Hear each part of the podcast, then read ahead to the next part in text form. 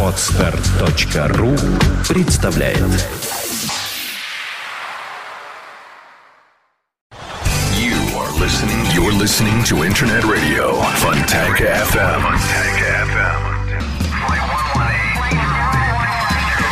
«Экипаж» на Фонтанка FM.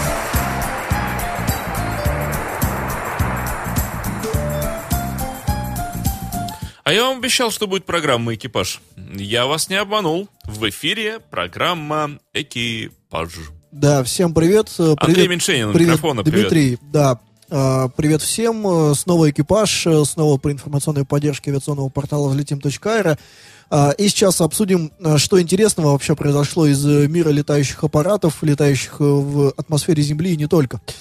А, Ну, Я, кстати, сегодня, когда ехал на работу Так, что и случилось? проезжал Марсово поле, я над Марсовым полем видел летательный аппарат воздушного большого змея запускали люди. ну неплохо, слушай, с этого все начиналось. Чем не летательный аппарат? свое, в свое время, на самом деле, с этого как Почему и люди не летают на воздушных змеях? А понимаешь, он, у него грузоподъемность так себе. Ну, значит, надо делать большие воздушные змеи. А, Огромные, ну, гигантские, Ну, нечеловеческих понимаешь, размеров. есть же, есть же как бы вот э, то самое сочетание э, цены и качества, скажем так, то есть размера летательного аппарата и э, полезной нагрузки. Но его. смотри, какой И вот хоро- у самолета оно оптимально. какой хороший лоукостер получается. Лоукостер? Гигантский воздушный змей. Ну, просто... Он же, он же, кстати, от ветра зависит. Послушай, нечеловеческих размеров воздушный змей способен на своем хвосте поднять определенное количество пассажиров. А внизу плывет корабль. Так. И вот корабль тащит за собой огромного воздушного змея, и на воздушном змее таким образом не быстро, но летят в Америку пассажиры. Нет, ну подожди, а сколько же у тебя займет э, денег, э, собственно, Так этот это- корабль запустить? Подожди, корабль сам собой плавает, они все время Ну, это ж курсируют не- в Америку. Это ж не баржа. Корабль просто плавает в Америку. Если к Ну, нему, так он же топливо ест какое-то, если к Дмитрий. нему прицепить воздушного змея, Это долго. Кораблю ни тепло, ни холодно. Он еще может с тобой трех воздушных змеев тащить. Кстати, трех можно запустить. Да хоть на четырех, но это долго на- очень. Ну, это очень low Корабль две недели туда Так идет. это low-low костер. Это вообще копейки будет Это, стоить. это не low, это slow костер. Ты- Получается. Во-первых, медленно, а во-вторых, сердито. Ну Хотели да. там, ну не знаю, за сколько, например, за 100 рублей. А если нужно пообедать, что же их подтягивать на веревочке, спускать на палубу, чтобы Ну, они пообедали, а потом назад? Они же над палубой летят. На палубе разворачивается полевая кухня. Так. Веревку просто скидывают вниз и поднимают наверх Да себе. нет, ну это как-то звучит так. Кок же может заготовить еще и для змейщиков. Он может вот туда вот. для змейщиков, да-да-да. Эй, там на змеи. Они такие, эй, мы здесь. Да, а потом, Есть будете? Я говорю, будем. а потом представь себе ночь, какой-нибудь дождик, там, ураган, шторм и вот это вот все. Подожди, ну они же в кабине. Ну Да, их болтает. Ну это low-low костер. Но это ужасно. Нет, Дмитрий, я- боюсь, что никто Мне не, не- не- кажется- согласится. Что я сейчас придумал отлично. Из меня креатив так просто и... Я вижу, да. Ты как-нибудь иногда его задвигай назад. Не могу. Креатив это самое ценное, что может быть. Слушай, давай, давай к новостям, потому А, что время же, у нас кораблю- остается Да не... много у нас времени. Для твоей программы у нас сколько угодно времени.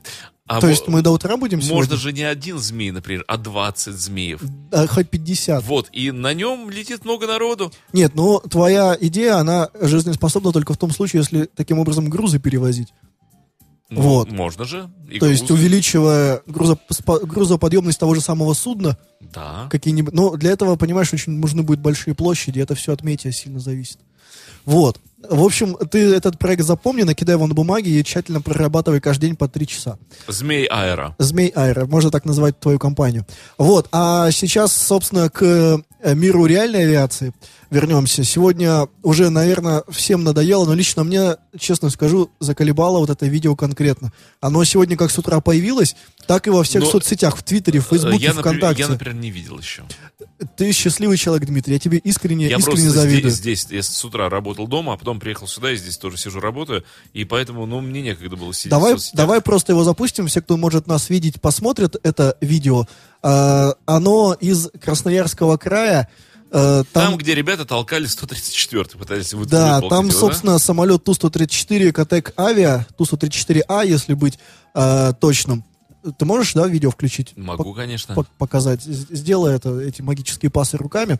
Вот, э, собственно, все дело-то в том, что был минус, около минус 50 э, вот, на улице в тот момент.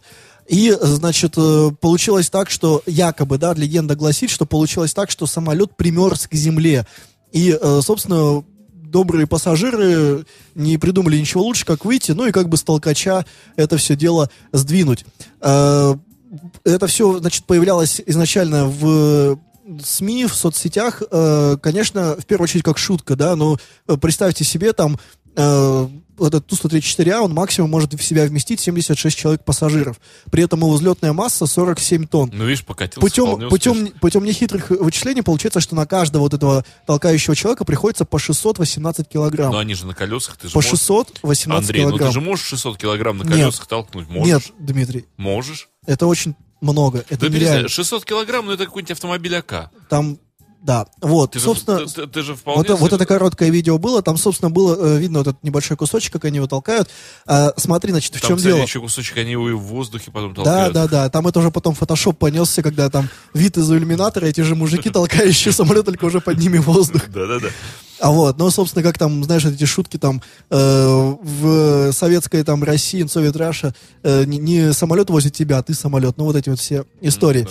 Вот, на самом деле, шутки шутками, а в итоге история докатилась до серьезных э, вещей. Всем этим фактом э, широко растиражированным заинтересовалась прокуратура в итоге. А им-то что? Ну, а они же как, должны разобраться по факту, По А, какому? Что люди потолкали э, самолет? что люди потолкали самолет, да, дескать, нарушения. Вот, в частности, старший помощник западносибирского транспортного прокурора Оксана Горбунова э, РИА Новостям сообщала, что, дескать, э, самолет э, таким образом толкать нельзя, этого категорически делать нельзя, вот я цитирую э, по сообщению РИА Новостей, э, так как можно было повредить обшивку судна воздушного, очевидно, имела в виду Оксана Горбунова.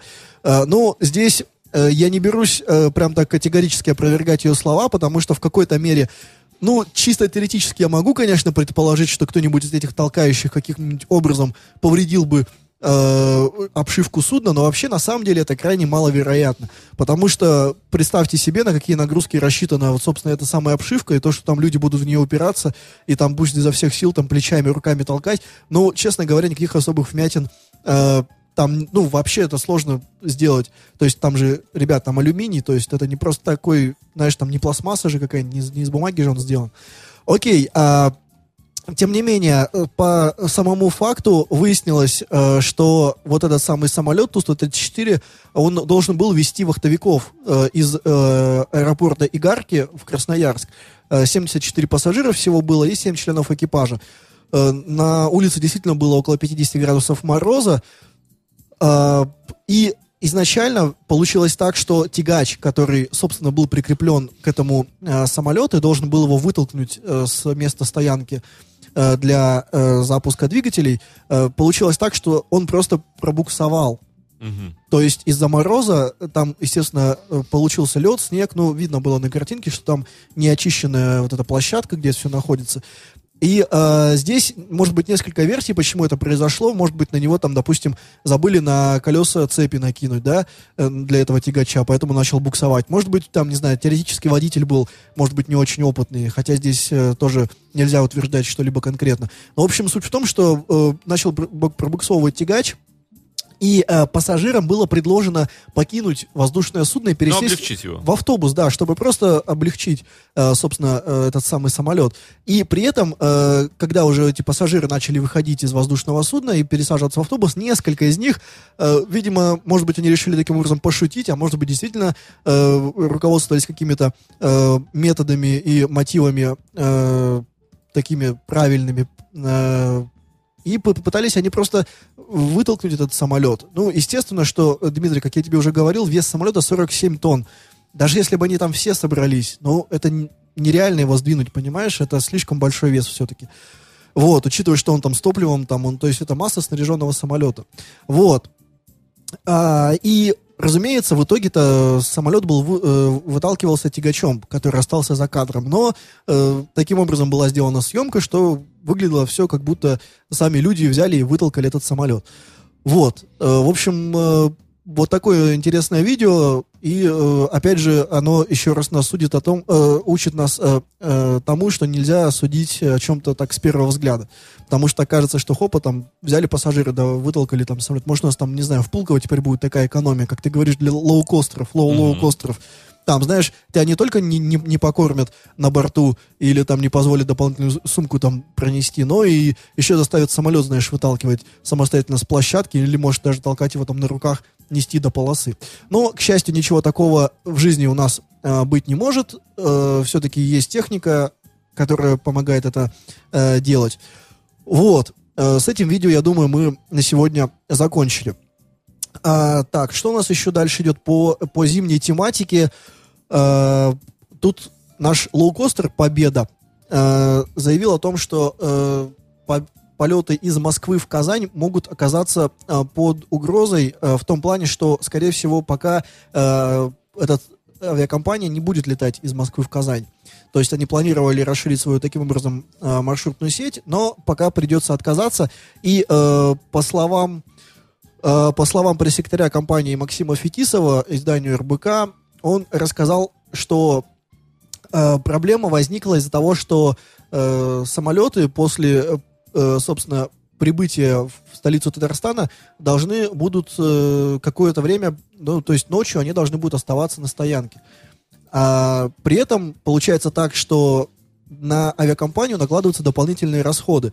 То есть, э, чисто вот технически это получается, что в зимнее время э, там надо будет с него слить воду, там, э, там зачехлить, да, потом утром, наоборот, опять за, заполнить всеми там жидкостями необходимыми, опять там подогреть и так далее. В общем, в итоге посчитали, это все добавляет примерно 5-10% э, к расходам компании, что для лоукостера, для бюджетного перевозчика, который обычно стремится сэкономить на всем, на чем можно, это э, все-таки крайне нежелательно. Э, в итоге, если все-таки направление будет запущено, видимо, э, это, возможно, ну, то есть, когда это случится, неизвестно, но вот если оно будет запущено, то э, все-таки билет, минимальный тариф туда составит не 999 рублей, как на остальные направления некоторые э, этой авиакомпании, а с учетом топливного сбора уже полторы тысячи рублей, то есть все-таки будет подороже. Э, тем не менее, собственно, первый рейс э, авиакомпания «Победа» должна совершить 1 декабря. Э, планируется летать из Москвы в Волгоград, Самару, Екатеринбург, Пермь, Тюмень, Белгород и Сургут. Вот в эти семь направлений. Собственно, для тех, кто не в курсе предыстории, я чисто так напомню, что э, авиакомпания «Победа» — это вторая попытка Аэрофлота создать государственный бюджетный перевозчик. Первая была попытка «Добролет», э, который возник весной 2014 года, полетал несколько месяцев из Москвы э, в Крым, и потом успел даже сделать э, один, по-моему, рейс, если не ошибаюсь, э, в Волгоград, из Москвы в Волгоград. Э, после чего был закрыт под официальным э, значит, предлогом того, что э, авиакомпания была внесена э, в санкционный список Евросоюза, э, так как э, ее основным видом деятельности была доставка пассажиров из, э, соответственно, столицы России на э, спорную территорию, на полуостров Крым. Вот. Э, там было, э, были разные версии по поводу закрытия этой авиакомпании, но тем не менее. Э, поэтому вот эта авиакомпания «Победа», она, собственно, создана по лекалу Добролета, то есть тот же, в том же стиле оформлен сайт, ливрея, то есть раскраска самолета. Осталась точно такая же добролетовская, только заменено слово «победа» на, соответственно, фюзеляже вместо добролет написано «победа». Вот, э, посмотрим, э, как начнет она летать. Э, ранее пришлось уже отложить один раз полеты, потому что авиакомпания не успела вовремя получить сертификат эксплуатанта. Но ну вот с 1 декабря должны уже, собственно, летать. В авиапарке Boeing 737 800, те же самые, которые летали у Добролета на 189 кресел.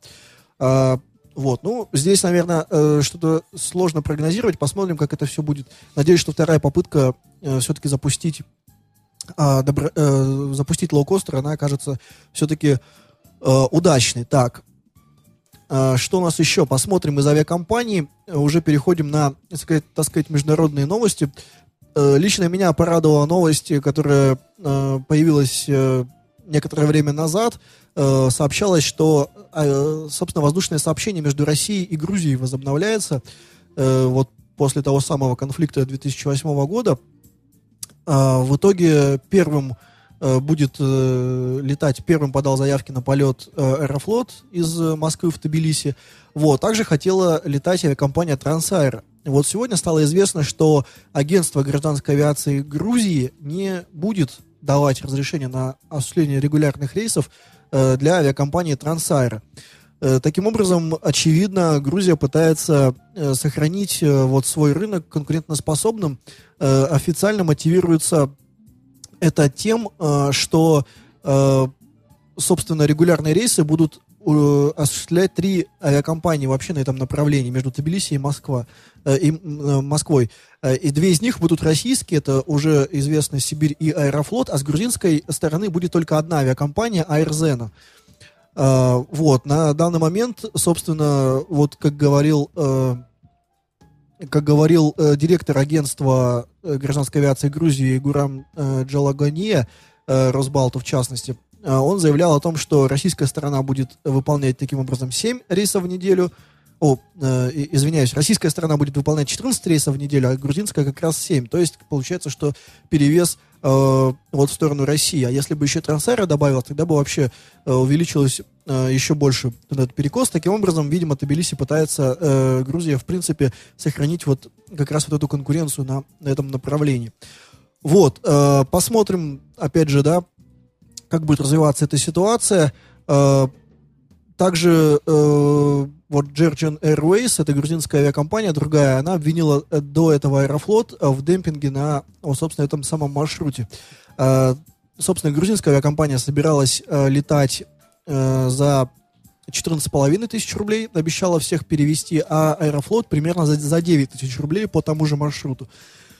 Вот, при этом э, ранее Аэрофлот подписал с Georgian Airways протокол, в котором согласовал все условия ценообразования.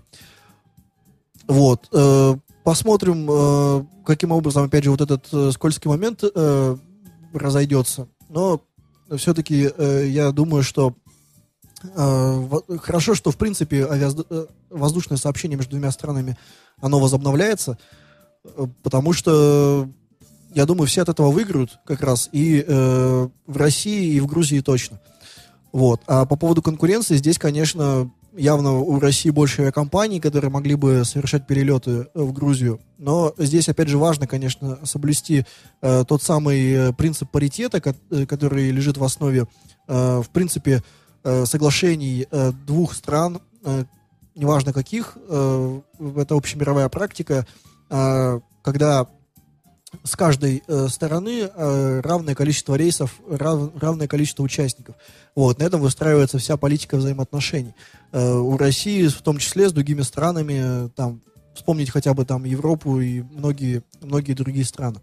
Вот, посмотрим, как это будет развиваться с Грузией. Надеюсь, что э, с теми же самыми э, принципами. Так, еще из, э, еще из мировых, мировых новостей. Тут э, новость пришла интересная из Китая. Тут, кстати, недавно у них э, в конце, э, по-моему, прошлого месяца, если не ошибаюсь, э, прошла, э, прошел авиасалон э, китайский, э, вот, где было показано несколько новых э, военных, в том числе самолетов.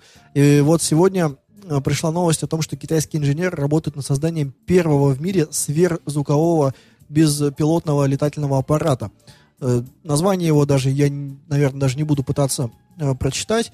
Оно напоминает слово какое-то эньян, возможно, а возможно и нет. Э, здесь много непонятных букв. Э, собственно, российская газета об этом пишет со ссылкой на центральное телевидение КНР. Э, аппарат называется Dark Sword по-английски, что, очевидно, переводится как темный меч. Впервые его концепт был показан в 2006 году на авиашоу в Джухае. И с тех пор, вот на протяжении, получается, 8 лет никакой информации о нем не появлялось. Э, Разработка, разумеется, засекречена, сейчас находится на стадии натурного проекта. Если все-таки удастся э, китайским инженерам создать такой аппарат, то это будет первый в мире сверхзвуковой беспилотник. Э, в том числе э, Поднебесная, хотя не, не люблю я, честно говоря, этот штамп Поднебесная, э, Китай, в том числе с Россией, э, по, в, в этой области беспилотников э, сотрудничает. Э, но мы с ними разрабатываем беспилотник по дальней воздушной разведке. Э, собственно, этот э, аппарат называется Supernal Hawk. Какой-то, видимо, суперический ястреб, наверное. Вот, и он способен обнаруживать цели с малой радиолокационной заметностью, то есть э, с применением технологии стелс. Э, такие беспилотники в первую очередь могут использовать над акваторией Тихого океана, где невозможно установить э, статичный какой-то радар. Э, можно зато запустить беспилотник в определенной зоне, он будет таким образом кружить в данном районе и передавать данные обнаруженных целей на уже самолеты э, ДРЛО, то есть дальние, дальнего радиолокационного обнаружения. Э, в России это А-50, созданный на базе Ил-76, а в Китае это KJ-2000. Вот. Также, соответственно, мог, может выпускаться э, по э, обнаруженной цели уже ракеты с других беспилотников, которые имеют не разведывательные цели, а э, боевые. Вот, посмотрим, э, что удастся китайцам сделать с этим э, самым сверхзвуковым э, беспилотником. Вот, Дмитрий, я предлагаю э, перестать разговаривать и отдаться на пару минут какой-нибудь музыке, которую ты поставишь на свой вкус начинается. Тебе надо, ты отдавайся музыке. Что ты меня уговариваешь отдаться какой-то музыке? Не я знаю. не уговариваю, я... Не знаю ничего такого. Отказываюсь в этом. Ты опять не готов? Участвовать. Да нет, я готов. Я вот сижу как раз, э, мотаю всякие разные музыки, пока ты всякие сказки рассказываешь про... Китайцев? Лоукостеров, китайцев, еще про что там. Как в это можно верить? Ну а как же в это не верить, если это все да летает как? и жужжит рядом жужжит, с тобой? Пчелки жужжат. Да, да, да.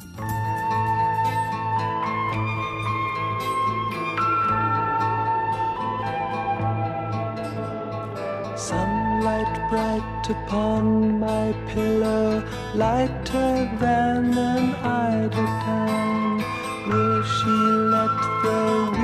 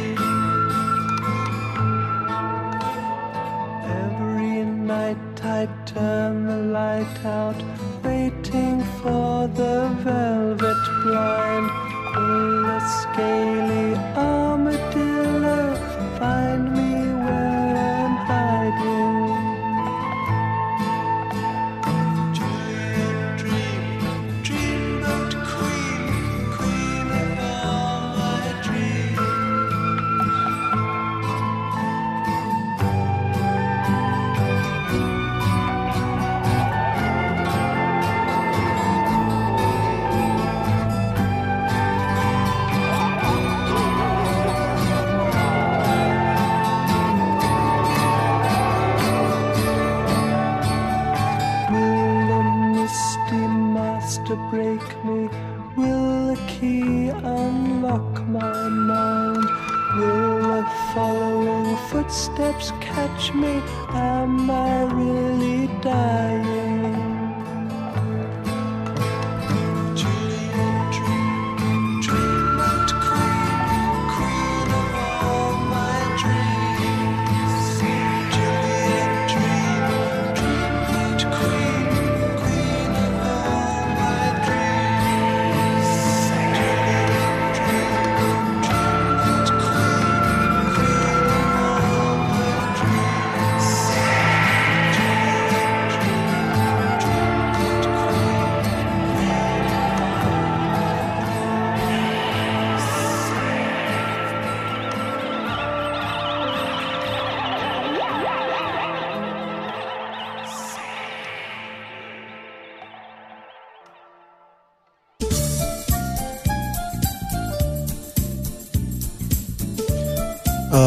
Да, что ж, это было весьма неплохо. Ты поделишься э, названием этой композиции? Да какая-то группа, Пеньк называется, Флойд. Ага, ну понятно. Ладно, э, посмотрим, что у нас еще дальше есть из новостей. А, так, сказать, из международной панорамы. А, что ж, Россия пригрозила Франции судом из-за отказа поставить «Мистраль». Вот этот сериал с «Мистралем» продолжается, очередная серия нас, очевидно, ждет. А, собственно, Москва намерена выставить французской стране штрафные санкции в случае неисполнения условий договора. А, напомним, что накануне президент Франции заявил, что э, пока не готов э, принять окончательного решения. Э, Франция пытается найти какой-то баланс между своими обязательствами по отношению к России, обязательствами по отношению к Евросоюзу и НАТО. На мой взгляд, э, заявил э, в тот момент... Э, бу-бу-бу-бу-бум. Сейчас, секунду. Кто он заявил? А заявил председатель Международного комитета Госдумы Алексей Пушков. Так вот, на мой взгляд, сказал Алексей Пушков, если бы решение зависело только от Аланды, Мистрали были бы поставлены. А когда нет решения, то надо его отложить. Вот. Э, в случае э, неисполнения, собственно, своих обязательств Франции придется выплатить э, России порядка трех миллионов евро. Здесь, наверное, сложно, опять же, да, решить, что было бы лучше для России все-таки получить в итоге эти самые корабли, два вертолетоносца типа «Мистраль» под именами Владивосток и Севастополь, либо назад получить деньги.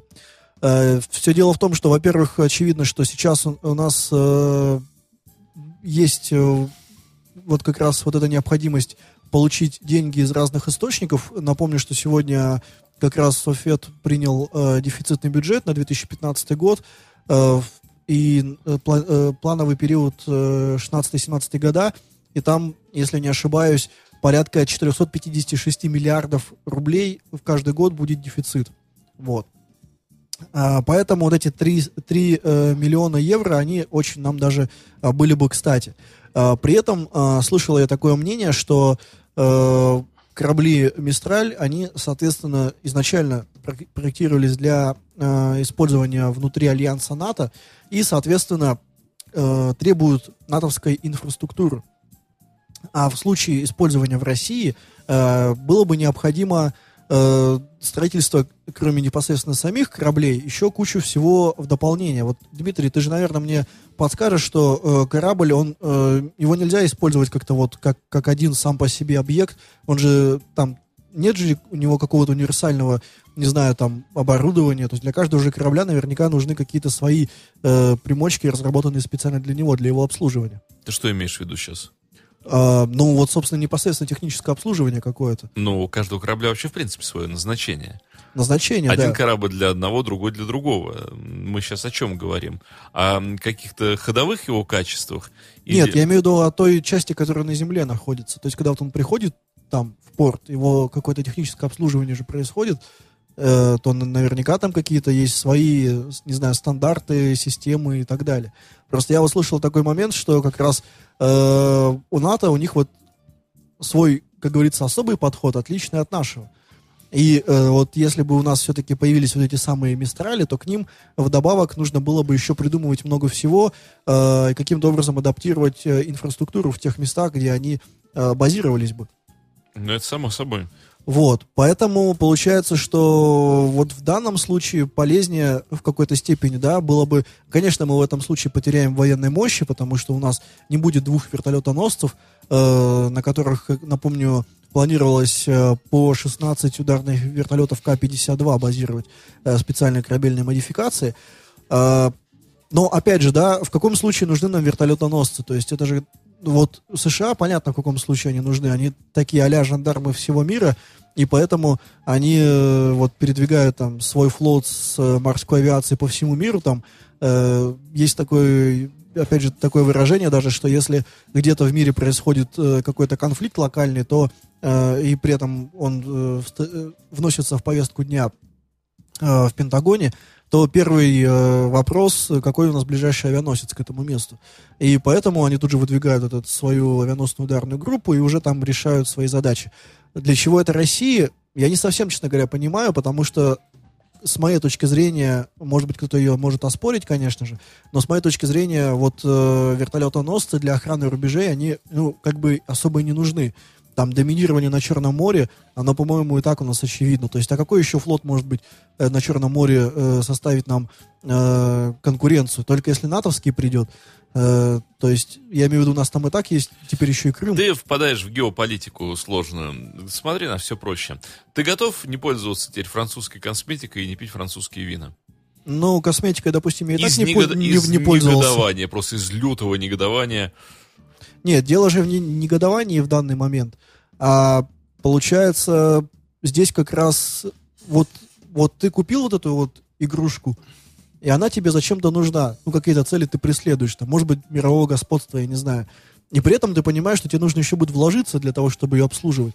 Слушай, я думаю, там схема была значительно более хитрая.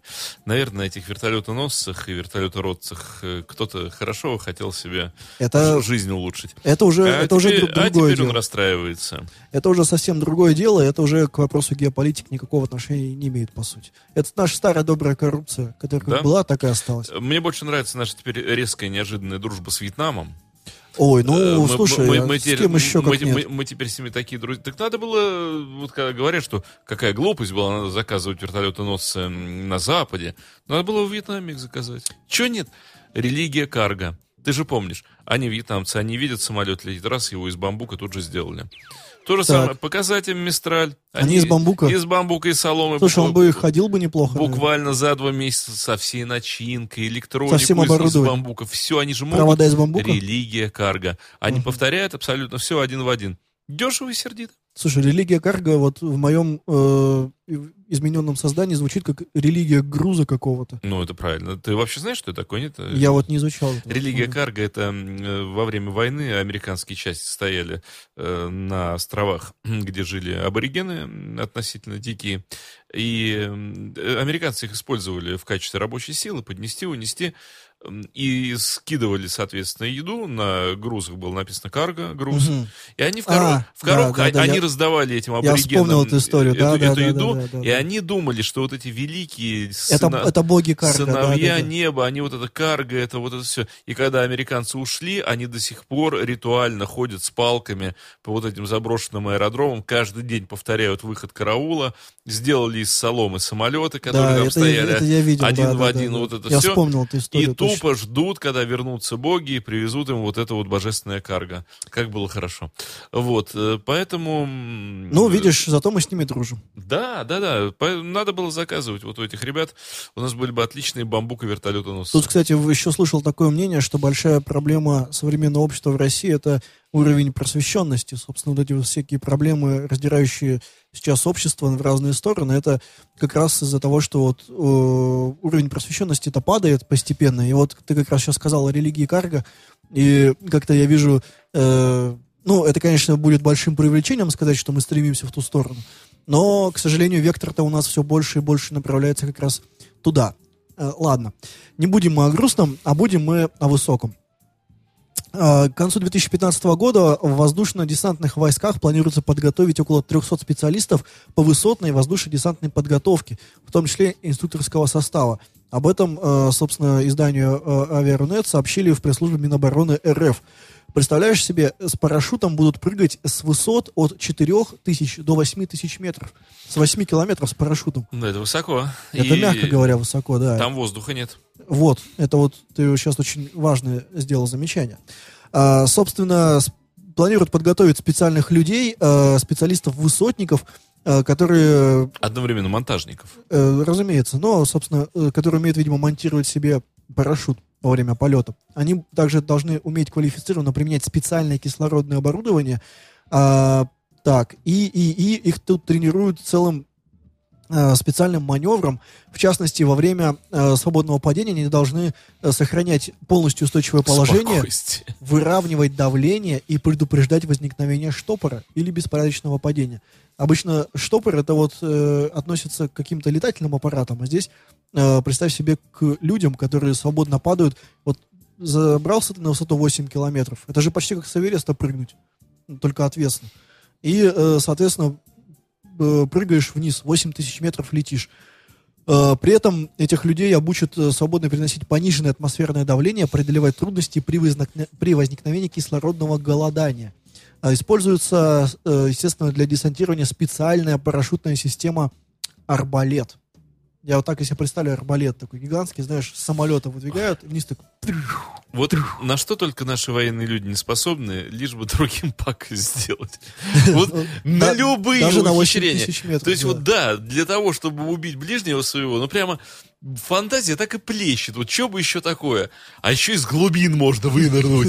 А еще можно из горы выйти. А что бы еще такое Нет, сделать? смотри, из глубин... из Как глуб- бы извести еще человечество-то более Подожди, ловко? чтобы из глубин вынырнуть, тебе придется преодолеть силу земного притяжения, которая тебя вниз Силу давления тянет. воды самое сила главное. да- силу давления. А здесь, получается, халява. Вы- Халява выкинул полная. себе... Кислорода нет, давления нет, мозг лопается, но надо натренировать этих особых людей, чтобы они как прыгнули. Зато, прикинь, выкинул свое тело из самолета и расслабленно летишь себе 8 тысяч метров.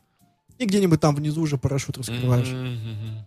Не, ну это, конечно, должны быть такие убер-бойцы. океан, Ну, а с другой стороны... разогнав крылом туман. Да-да-да. С другой стороны, Господи. Вспомни в прошлом году э, товарищ один знаменитый американский, помнишь, э, сбросился с парашютом с края стратосферы. Да, помню. Это же знаменитое вот это вот видео, Но да, он как он специ- летел. в специальном барокостюме Не, ну извини, летел. там и не 8 тысяч метров было, там высота-то была ого-го. Не, ну, считай, в ящике летел, понимаешь?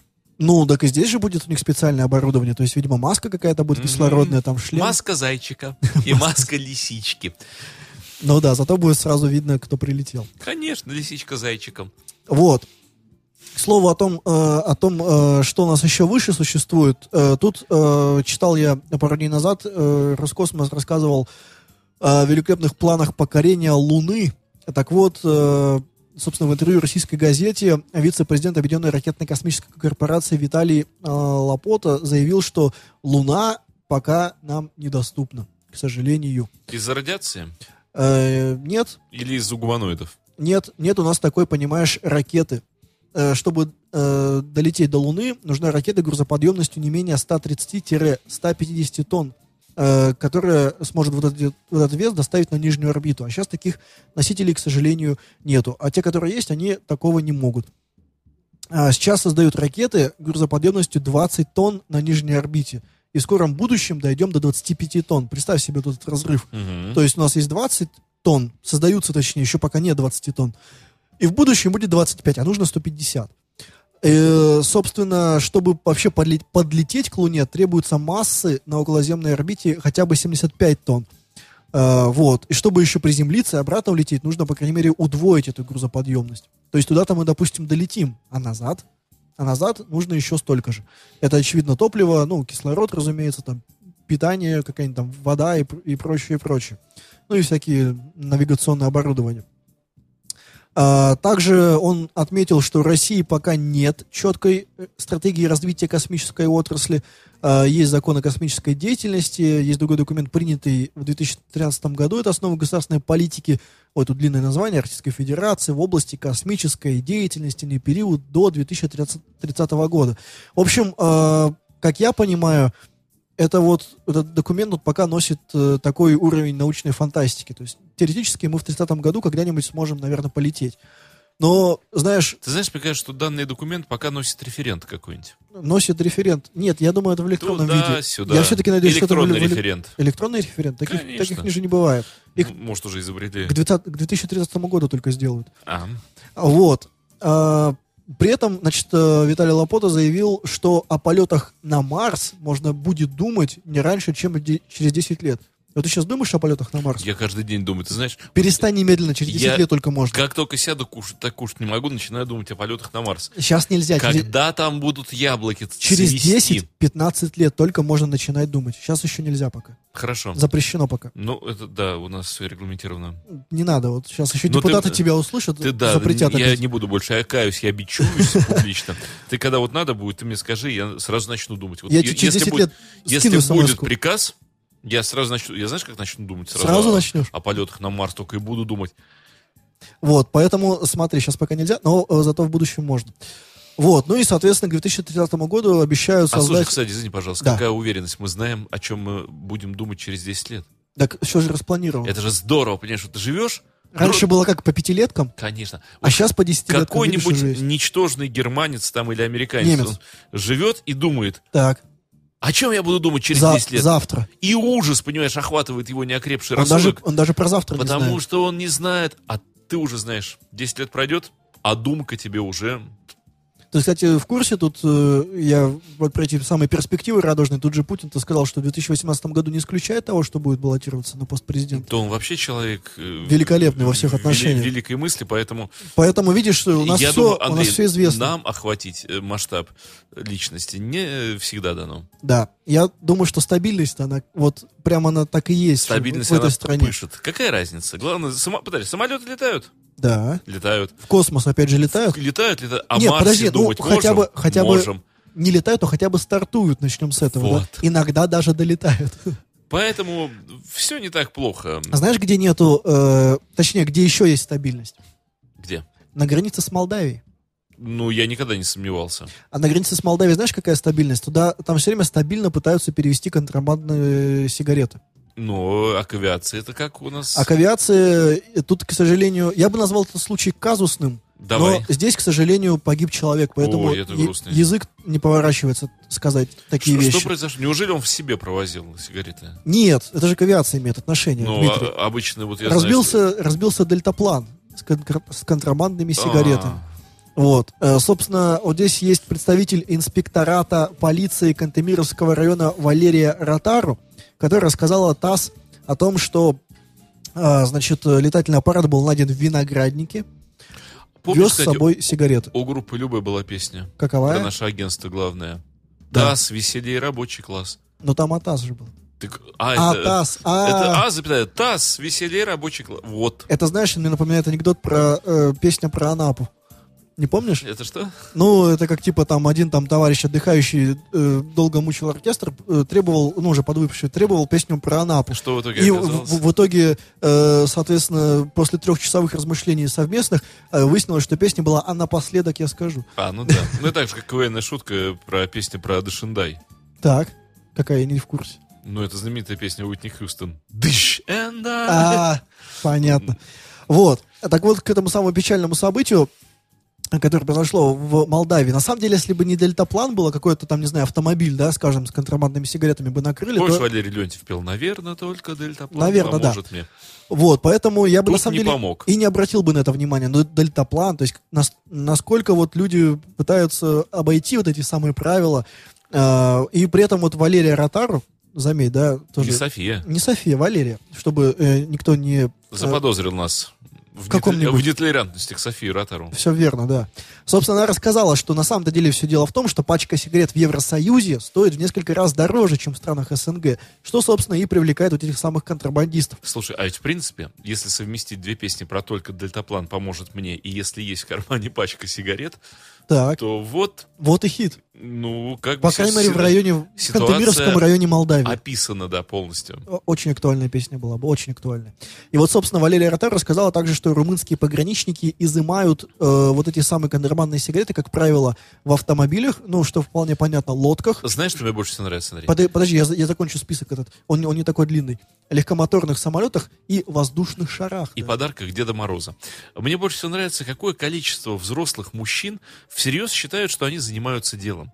Они же приходят на работу вот там, вот, да, в Молдавии, и работают. Они приходят домой, говорят, жена, наливай молдавского борща, я так сегодня сильно работал. А что ты делал? Я изымал сигарет. Изымал. Понимаешь, Из не- воздушного шара. Не сеют, не пашут, не строят, изымают сигареты. Работают люди, пользу приносят.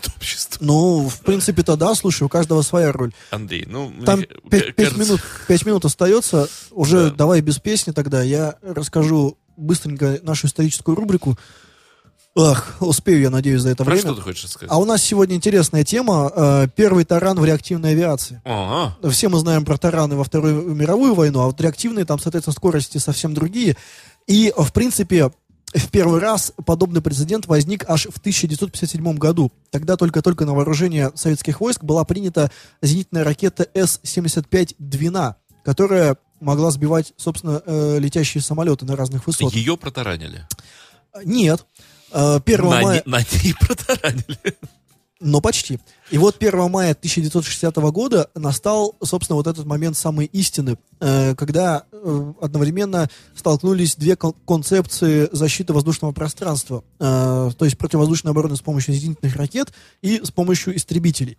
Собственно, в тот день советское небо вторгся очередной У-2. Разведчик, пилотируемым Фрэнсисом Гэри Пауэрсом. Службы ПВО засекли его еще с момента пересечения границы, но сразу остановить разведчика... Ты, ты имеешь в виду про 1 мая 60-го года. 60-го года, знаменитая Конечно. история. Вот. И когда уже У-2 подлета- подлетал к Свердловску, он только тогда оказался в зоне поражения размещенных там ракетных комплексов С-75. Однако, военное руководство СССР, предвидя, сколько генеральских и маршальских голов может слететь, если шпиону удастся уйти и на этот раз, решило подстраховаться. На перехват разведчика был направлен новейший истребитель Су-9, чисто случайно оказавшийся в районе, где летел Пауэрс. Машина, собственно, Су-9 могла достичь... Погоди, погоди, ты не хочешь ли сказать, что его сбил тараном Су-9? Подожди, его сейчас... Я в ужасе просто уже, да. от- Я-то знаю версию про то, что его ракета достала. Вот, вот, вот, вот, интрига. Подожди Так. еще, подожди Так, еще так, две, так, две так, минуты. так. А, вот, собственно, Ты молодец, тебе удалось меня заинтриговать. видишь, как получилось хорошо. Собственно, вот этот самый Су-9, который мог э, летать на высотах до 20 километров, э, в тот день пилотировался э, капитаном Игорем Ментюковым, который перегонял самолет с сибирского завода в Белоруссию. Самолет был, э, соответственно, для перегона, то есть без вооружения. Ни ракет, ни даже высотного костюма у летчика тогда не было. Но главком ПВО страны, впоследствии маршал авиации Евгений Савицкий отдал приказ уничтожить любой ценой. И на тот случай, если бы пилот проявил непонятливость, добавил таран. Потому что вооружения не было. И Савицкий об этом знал. А Удар самолета на околозвуковой или сверхзвуковой скорости, э, собственно, неизбежно бы привел к разрушению обеих машин и потере герметичности. А для Ментюкова, не имевшего, как, э, м, я уже сказал, высотного костюма... Нужного костюма. Да, это... На, на тот вечер нужного Да, костюма. да, да, на тот день. Означало бы верную гибель, конечно же. А, он мог отказаться, но неизвестно же, да, он же не знал, что там за самолет-нарушитель. Мало ли там атомная бомба, например, везет, и если он откажется, то самолет э, сбросит эту атомную бомбу, погибнут сотни тысяч человек. Поэтому Митяков принял решение все-таки лететь на перехват и уже в воздухе обратился по радио с просьбой позаботиться о беременной жене и матери. Земля заверила, что все будет сделано. Представь себе этот диалог, да, вот Да, да, мне нравится. про- прощаются Да. вот эти Отлично. вот, собственно, Митюков вышел на, высот- на 20-километровую высоту и стал наводиться с помощью земли, э, с помощью авиадиспетчера, но слишком большая скорость э, у него была, поэтому он проскочил этот самый У-2, который шел на дозвуковой скорости. А, получилось так, что на повторный заход у Су-9 уже не хватало топлива. И, соответственно, земля давала, дала отбой ему в итоге. На радость беременной жене он проскочил У-2. Да, именно так и произошло. Значит, э, по Пауэрсу в итоге был выпущен веер из 7-8 ракет С-75. Одна из них в итоге взорвалась позади этого самого У-2. Взрывная волна разломала крылья и, соответственно, прервала тем самым его полет над, над Свердловском. Другая ракета из того же веера сбила МиГ-19, который э, летел рядом и был отправлен также на перехват. Вот. И вот тут самый тот самый момент. э, в итоге так получилось, что и самому, вот, собственно, летчику Митюкову пришлось уворачиваться от этих ракет. И э, в итоге он выжил. А летчик Мига погиб? Или Да, летчик Мига, к сожалению, погиб. А, вот. И вот этот, вот этот интересный момент. Пауэрс в итоге уверял, что его сбила не ракета, а все-таки самолет. А, собственно, и эту версию подтверждает и свидетельство самого Митюкова. По, собственно, словам пилотов, У-2 попал в спутный след от перехватчика. То есть вот, вот эта э, ту- турбулентность, которая возникла, когда истребитель мимо Ага, проносился ага. на сверхзвуке. И э, У-2 он просто не выдержал, э, не выдержал э, перегрузок, и от этой турбулентности просто развалился в воздухе. Ракета его уже там потом Ну, где-то рядом взорвалась. Все, мы вынуждены срочно нажимать стоп, А давай нажмем стоп, попрощаемся. потому что, да, пока-пока. Это была очень интересная, кстати. Программа «Экипаж». Да. Э, при информационной поддержке авиационного портала Ты взлетим.р. меня заинтриговал в конце, вот прям, правда, это интересно очень.